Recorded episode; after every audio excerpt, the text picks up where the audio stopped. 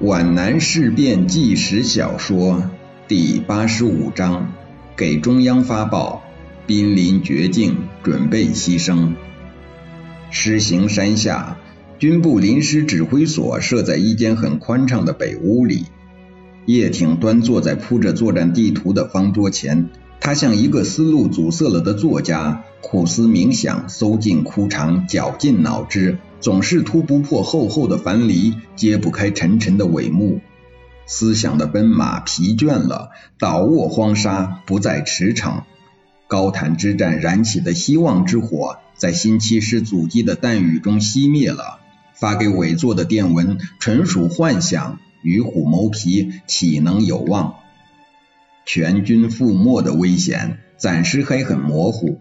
他站起来，在这间宽敞的青灰色的屋子里走来走去，划火吸烟，不停地看表。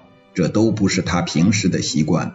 他急等着侦查科长的到来，以便根据他的情况报告定下决心。侦查科长终于到了。叶挺向侦查科长做了个手势，要他走到铺展着地图的桌边。侦查科长以平板的、不带任何感情的声调。极为清晰的报告：一，第四十师幺幺九团由当家村、蒋家村到达倪家村，向东流山搜索前进，这是八时二十分得到的情况。二，第七十九师二三六团完成立领，立领西北高地狮子山直封锁线。第二三五团完成狮子山、椅子塘、杨家村、王家村、麒麟山直封锁线。第二三七团控制于康营附近，作为机动。三，我侦察兵捕获五十二师传令兵一名，这是完军传送的命令。侦察科长把缴获的命令送给叶挺，叶挺迅速的溜了一眼，交给了参谋处长。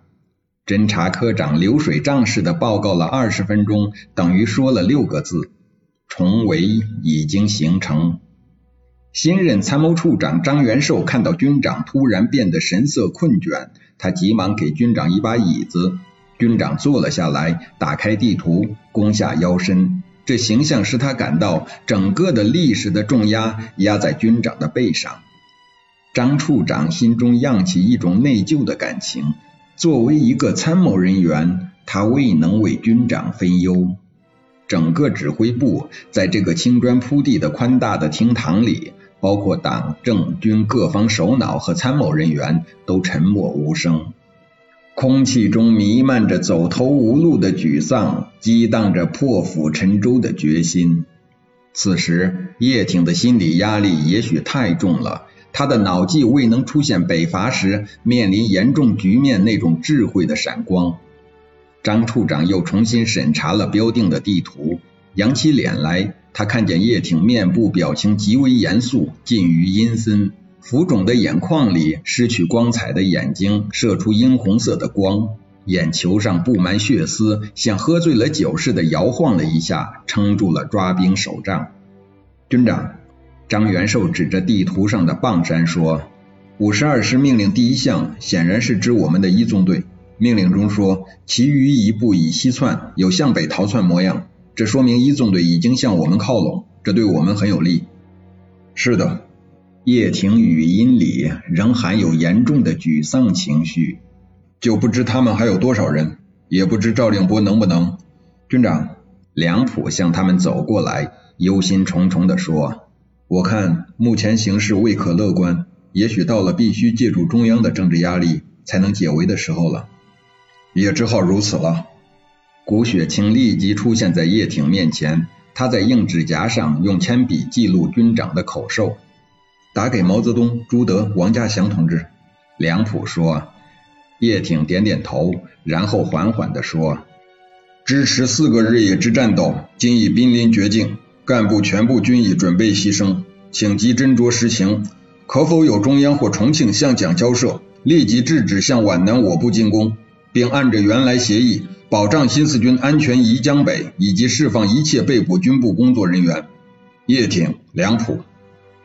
细心的读者可以看出，电文的逻辑性很差，文字也不精确。由此可以想到电文起草者当时匆忙的形态和纷乱的心境。叶挺、梁普把电报发出后，舒了一口气，但是这份电文所带来的后果是值得研究的。未来的历史学家们，无论从军事角度和心理角度，都可能有所争议。这份电文从叶挺、梁普的当时心境来说，是双管齐下，是军事突围和政治交涉两手并举，无疑是正确的方策。但它会不会带来心理上的副作用呢？叶挺为了等待中央的交涉，就必须展开石井坑的守备战。用较长时间的固守，等待中央与蒋介石交涉成功。能否守住石井坑，关键的关键就是守住东流山。在战斗中有个相似的情形：一个指挥员每当最危险的时刻，他最器重谁就喊谁。叶挺派刚刚从阻击线上回到军部的林志超带领工兵连去把守东流山。指定作战科长为军司令部的代表去协调东流山各部队之间的统一指挥，并指定工兵连死守东流山的咽喉之地三七幺高地。